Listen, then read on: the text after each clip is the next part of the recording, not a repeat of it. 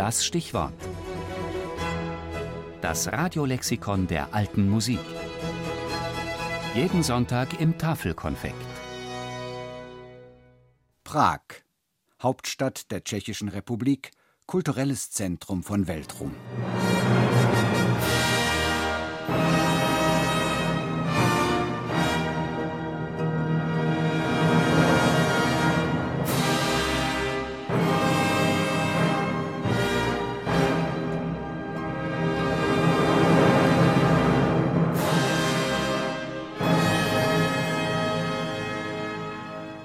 Das Visegrad-Thema aus Smetanas monumentalem Zyklus Ma Vlast, mein Vaterland. Beschwörung der mythischen Vergangenheit Böhmens, Glorifizierung der tschechischen Nation. Visegrad. Auf dem Hügel hoch über der Moldau bei Prag liegen die Überreste jener sagenumwobenen Burg, wo die Fürstin Libuge, die Stammmutter der Tschechen, visionär in die Zukunft geblickt haben soll. Ich sehe eine große Stadt, deren Ruhm bis an die Sterne reicht. Prag, die goldene Stadt. Ihre Anfänge gehen bis ins achte Jahrhundert zurück. Ein reges wirtschaftliches, religiöses und kulturelles Leben entwickelt sich. Böhmen, Deutsche und Juden prägen das multikulturelle Ambiente. 1348 entsteht die erste Universität Mitteleuropas.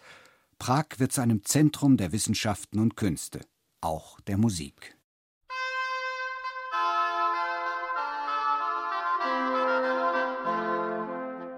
Erste Prager Musikhandschriften sind aus dem 12. Jahrhundert überliefert.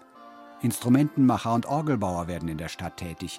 1255 wird die erste Orgel in der St. Veit-Kathedrale auf dem Rajin geweiht.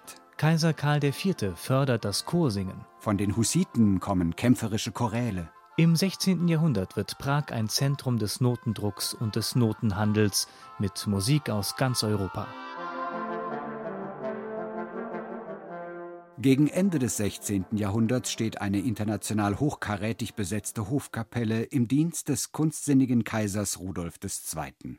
An der Spitze des Ensembles die franco-flämischen Komponisten Jacob Regnard und Philippe de Monte.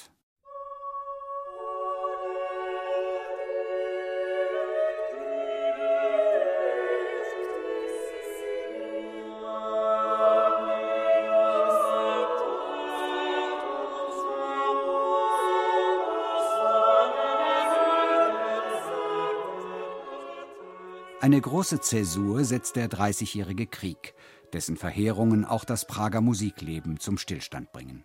Die Rekreation dauert lange.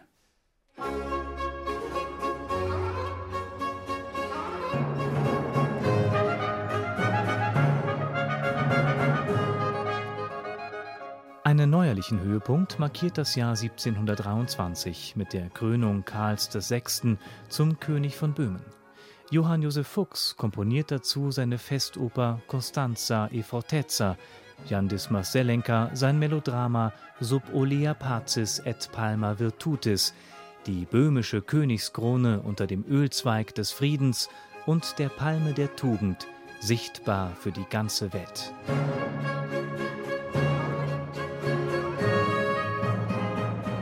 Anno 1723 wird Prag endgültig zum musikalischen Welttheater. Der Erfolg der Festaufführungen führt im folgenden Jahr zur Gründung einer ständigen Oper in Prag. Mozart wird 1787 im Ständetheater mit triumphalem Erfolg seinen Don Giovanni uraufführen. Der Weg in die glorreiche Zukunft der modernen, goldenen Musikstadt Prag war gewiesen.